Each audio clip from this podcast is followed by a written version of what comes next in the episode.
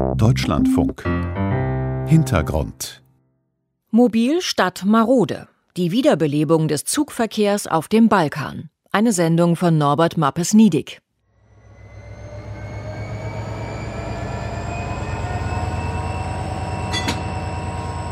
Pristina im Kosovo. Der Bahnhof, ein graues, zur einen Hälfte ausgebranntes und zur anderen mit Graffiti übersätes Betonhäuschen. Er ist zwischen den verspiegelten Bürobauten und zehnstöckigen Apartmenthäusern in der boomenden Hauptstadt nicht eben leicht zu finden. Ganze zwei Züge pro Tag fahren hier noch ab. Das funktioniert immerhin und die Leute nutzen es auch. Aber es ist auch schon die einzige funktionierende Linie im Kosovo. Erklärt Kustrim Shaipi, der Unternehmen bei ihren schwierigen Versuchen berät, hier im Herzen des Balkan wieder einen Eisenbahnverkehr auf die Beine zu stellen. Schon der Augenschein lässt vermuten, das wird eine Herkulesaufgabe. Die Waggons am Bahnhof von Pristina sehen mit ihren fast blinden, zerborstenen Fensterscheiben aus wie die Kulisse in einem Wildwestfilm. Auch die Geschwindigkeit passt besser ins 19. als ins 21. Jahrhundert. Für die 85 Kilometer nach Peja an der montenegrinischen Grenze braucht der Zug zwei Stunden. Dabei brachte zwischen 1967 und 1991 von hier aus Pristina ein Expresszug Gastarbeiter in nur einem Tag nach München. Aber der Zerfall Jugoslawiens, die Kriege, politische Spannungen, die Flüchtlingskrise von 2015 und schließlich die Covid-Pandemie haben das umweltfreundliche Verkehrsmittel Schritt für Schritt beinahe bedeutungslos werden lassen. Nach 30 Jahren Niedergang soll die Bahn nun aber wieder auferstehen, so der ehrgeizige Plan, den alle 27 EU-Mitgliedstaaten ebenso unterstützen wie die sechs sogenannten Westbalkanstaaten – Serbien, Bosnien-Herzegowina, Nordmazedonien, Albanien, Kosovo und Montenegro. Die EU stellt die Mittel bereit, um die maroden Strecken zu sanieren. Zugleich will sie die Region, die wie die Schweiz ganz von EU-Mitgliedstaaten umschlossen ist, ins europäische Verkehrssystem integrieren. Eine Transportgemeinschaft mit Sitz in Belgrad begleitet die Projekte, bringt die Bahngesellschaften an einen Tisch, regt Reformen an erklärt ihr Leiter, der slowenische Diplomat Matej Sakonček. Jetzt ist wohl der richtige Zeitpunkt, den Schwerpunkt auf die Schiene zu legen. Und ich glaube, sowohl mit den Plänen, mit den tatsächlichen Investitionen, als auch mit den zur Verfügung stehenden Mitteln geht die Aufmerksamkeit definitiv zur Schiene. Zwischen 4 und 500 Millionen Euro will die EU für die Mobilisierung der Balkanbahnen ausgeben, als Zuschuss. Die beteiligten Staaten müssen noch einmal genauso viel dazulegen. Das Geld geht in Ausbau, Modernisierung und Erneuerung. Die meisten Strecken sind eingleisig, die zwischen den Hauptstädten Belgrad und Sofia ist nicht einmal elektrifiziert. Manche sind 30 Jahre nicht gewartet worden und entsprechend langsam und unsicher. Die Vorhaben stehen noch ganz am Anfang.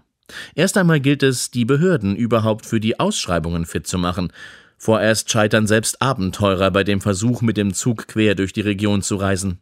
Elias Bohun etwa, der in Wien ein Reisebüro für Eisenbahnfreunde unterhält, vermittelt Zugreisen bis nach Bali.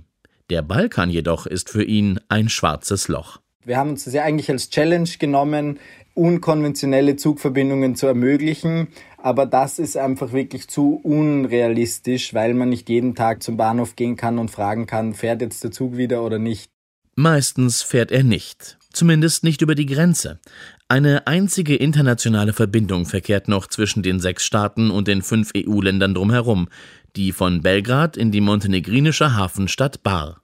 Da gibt es dann oft die skurrile Situation, dass die Züge einem Kilometer nach der Grenze wieder fahren, aber dazwischen ist quasi zwei Kilometer nichts. Die Landkarte der funktionierenden Zugverbindungen in Europa zeigt deutlich, wo das Zentrum liegt und wo die Peripherie, wo sich die Wirtschaftskraft und die politische Macht konzentrieren und wie die Nationen zueinander stehen. Keine einzige Linie etwa verbindet die sechs Westbalkanstaaten mehr mit einem der EU-Nachbarländer.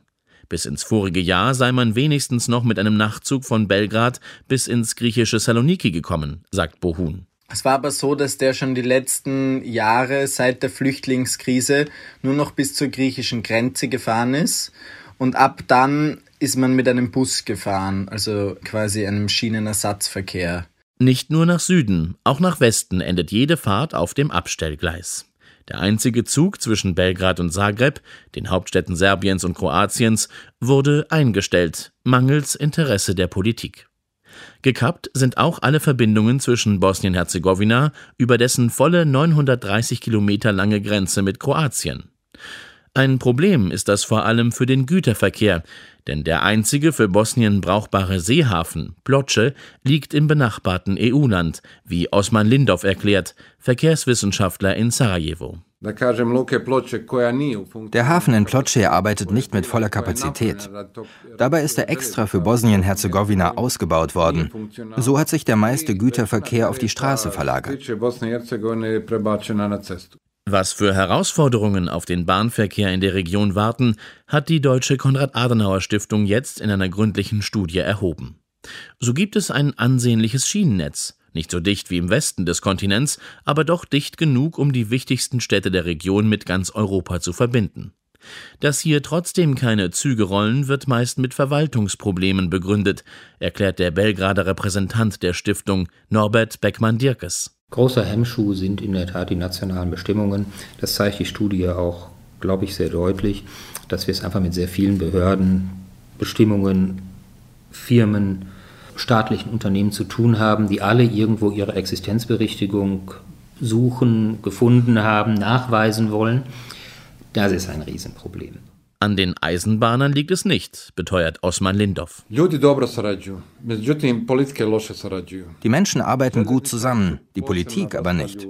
Eisenbahner sind ein besonderer Menschenschlag, fast eine Nation für sich, möchte ich sagen.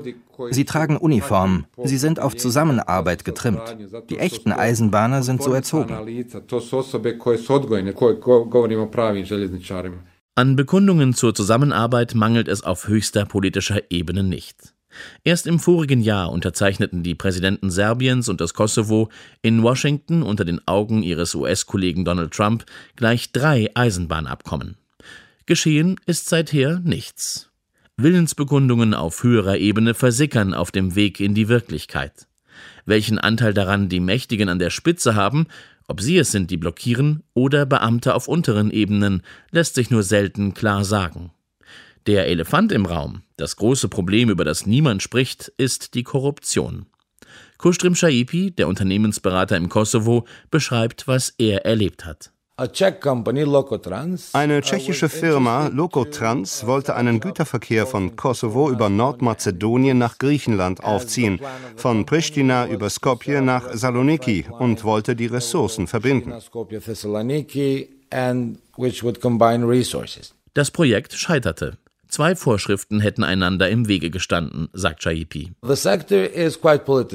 Der ganze Sektor ist ziemlich politisiert. Die Regulierungsbehörde wird oft kritisiert, weil sie nur politische Günstlinge beschäftigt und von mächtigen politischen Zirkeln beeinflusst wird. Überwindbar gewesen wäre das administrative Problem, so Chaipi, wenn die Tochterfirma für das Projekt 30 Prozent ihrer Anteile einer obskuren Gesellschaft im Kosovo überlassen hätte. Aber es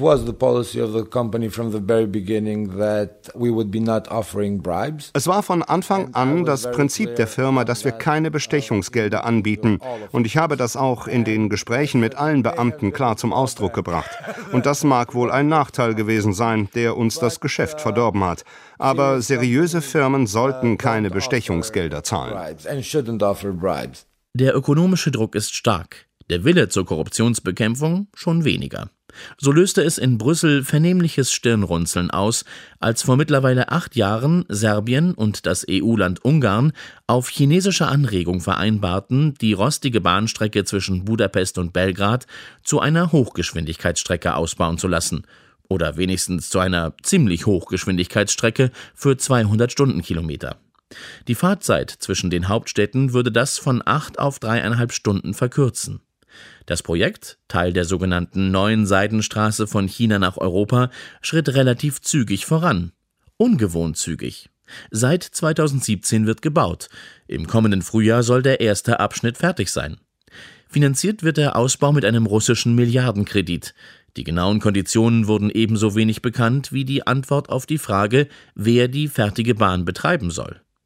Der Berliner Eisenbahnblogger John Worth, Experte und Kritiker europäischer Verkehrspolitik, zweifelt am tieferen Sinn des Unternehmens, dann jedenfalls, wenn man es isoliert betrachtet. Was für eine Ebene will man dann erreichen?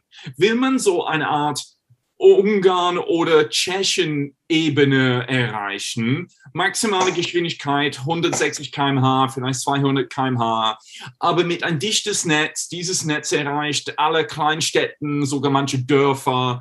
Das ist so wirklich eine Bahn für alle irgendwie. Oder geht dann Serbien oder vielleicht die anderen Länder Südosteuropas so mehr in eine französische Richtung mit dem Fokus auf Hochgeschwindigkeitsstrecken zwischen den Hauptstädten?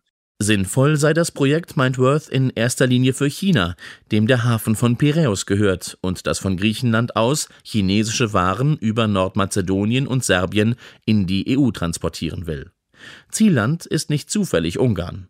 Serbiens Präsident Alexander Vucic und Ungarns Premier Viktor Orban machen gern Geschäfte mit China und Russland und sorgen so für Irritation und Verärgerung bei der EU-Kommission. Das sehe ich als mehr als politisches Priorität, als eine ordentliche Zugverbindung. Ginge es nach dem tatsächlichen Bedarf, meint Worth, würde die Linie eher über Kroatien und Österreich nach Deutschland führen. Mehr Leute fahren von Zagreb nach Belgrad als von Budapest nach Belgrad fahren. Aber da politisch ist es nicht so einfach. Mit Kroatien kann der serbische Präsident lange nicht so gut wie mit Ungarn. Trotzdem halten sich die Europäer mit Kritik an dem intransparenten China-Projekt zurück. Wichtig ist etwa für Matej Sakonczek, den Chef der EU-finanzierten Transportgemeinschaft, vor allem, dass die unterversorgte Region überhaupt wieder so etwas wie eine Hauptschlagader bekommt. Ich denke, die Antwort ist nicht einfach eine Eisenbahnlinie. Die Antwort ist ein Eisenbahnnetz. Und wenn es ein Eisenbahnnetz gibt, oder um noch einen Schritt weiter zu gehen, wenn es ein Transportnetz gibt, dann kriegt das Ganze einen Sinn. Transportnetz, das heißt Containerbahnhöfe, wo Güter auf Schiffe und Lkw umgeladen werden können, Schnittstellen, die nur dann einen Sinn machen, wo Güter über weite Strecken befördert werden. Erst die lange Linie, dann das Netz, so sieht es auch der bosnische Verkehrswissenschaftler Lindov. Wenn wir es nicht schaffen, unsere Güter nach Kroatien, nach Europa zu transportieren oder nach Osten zu den Häfen in Griechenland und der Türkei, über Serbien weiter übers Schwarze Meer, dann schaffen wir auch den lokalen Ausbau nicht. Von Konkurrenz mit den Chinesen will Matej Sakonczek nichts wissen. Die erste Frage ist nicht, wer baut, sondern wie und wo wird gebaut und nach welchem Standard. Was die Standards angeht, etwa die Anschlussfähigkeit der Signale und des Kommunikationswesens, aber vor allem auch in puncto Sicherheit, hat Sakonczeks Transportgemeinschaft zum Ziel, überall in der Region die Regeln der EU zur Geltung zu bringen. Ob die chinesische Bahnlinie mit allen europäischen Vorschriften kompatibel sein wird, kann Sakonczek nicht mit Sicherheit sagen. Wir haben die Zusicherung von Behörden hier in Serbien, dass das der Fall ist. Zuversichtlich stimmt da, dass auch Serbien und der Betreiber in China daran interessiert sein dürften, dass ihre Bahnlinie an das europäische Netz anschlussfähig ist. Das sind sie auch, versichert Norbert Beckmann-Dirkes von der Adenauer Stiftung. Selbst wenn wir uns die Linie, die die Chinesen bauen, von Griechenland bis nach Belgrad anschauen, ist das ja längst auch ein Projekt, das europäisch mitbestimmt wird. Es ist ja kein exklusives Projekt mehr. Für konkurrierende Systeme sei da kein Platz, glaubt Beckmann-Dirkes. Das ist keine One-Nation-Show mehr, sondern hier sitzen tatsächlich alle Beteiligten am Tisch und reden miteinander. Für Beschleunigung dürfte im Güterverkehr vor allem der wirtschaftliche Druck sorgen.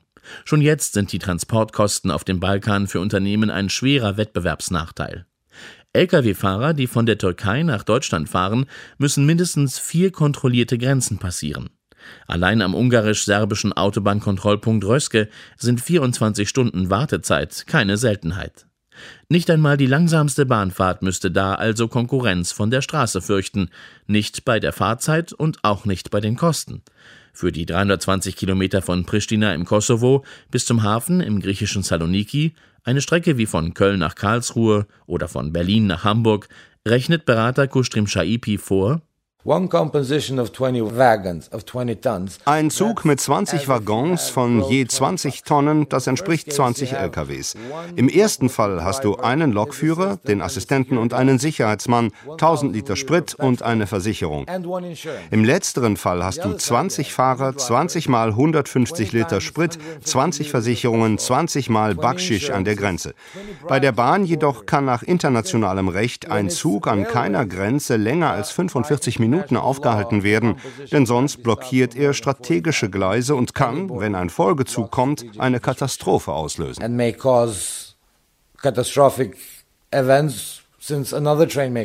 Ohne zügigen Ausbau der Bahn droht vor allem ein wirtschaftliches Desaster mit noch höheren Spritkosten, Fahrverboten für umweltschädliche Lkw und mit einer EU, die im Rahmen ihres Green Deal nur noch nachhaltige und klimafreundliche Investitionen fördert. Dass schließlich der Reiseverkehr per Zug in der Region je wieder in Gang kommt, kann sich der, der den beklagenswerten Status quo betrachtet, auf den ersten Blick nur schwer vorstellen.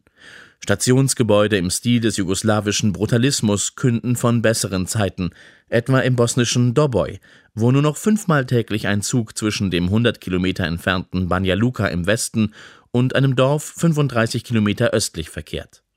Dass etwa Kosovo-Polje in der Nähe von Pristina einst ein wichtiger Knotenpunkt zwischen Athen nach München war, lässt nur der riesige Bahnhof noch ahnen. In der abbruchreifen Wartehalle hängt nicht einmal mehr ein Fahrplan, auch die Website der Eisenbahn funktioniert nicht, aber rund drei Dutzend Reisende haben sich trotzdem eingefunden. Das Publikum ist jung, gut gekleidet. Manche steigen mit hippen Fahrrädern ein, ganz wie in den S-Bahnen einer westeuropäischen Metropolregion. Zwei Züge am Tag seien natürlich viel zu wenig, sagt die Studentin, die in Pristina auf den Zug wartet. Aber wenn einer kommt, fährt sie mit. Mal nehme sie den Bus, mal die Bahn. Allein in der Millionenstadt Belgrad lässt sich noch ein wenig Bahnhofsatmosphäre ahnen, wenn eine scheppernde Lautsprecherstimme durch die menschenleere Halle dröhnt. In Serbien, dem größten Land der Region, verkehren immerhin noch einige Fernzüge, und wenn einer der neuen Vorortzüge hier ankommt, wird es sogar kurz einmal voll auf dem Bahnsteig. Über den Balkan fuhr einst der elegante Orient-Express.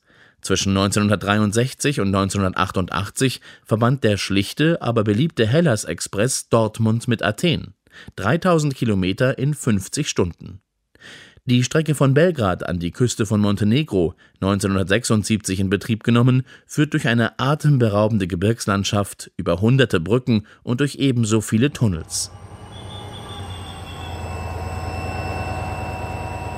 Dass eine ganze Generation den Charme einer Zugreise gar nicht mehr kennengelernt hat, muss für die Zukunft nichts heißen, meinen einhellig die Experten. Viele europäische Länder hatten genau dieses Problem in der 70er und 80er. Und mit diversen Mitteln kamen dann die Eisenbahnpassagiere doch noch zurück. Und Diplomat Matej Sakonczek hat ein schlagendes Argument dafür, gerade auf die Jüngeren zu setzen. Es ist nicht so, dass sie die Eisenbahn nicht kennen würden.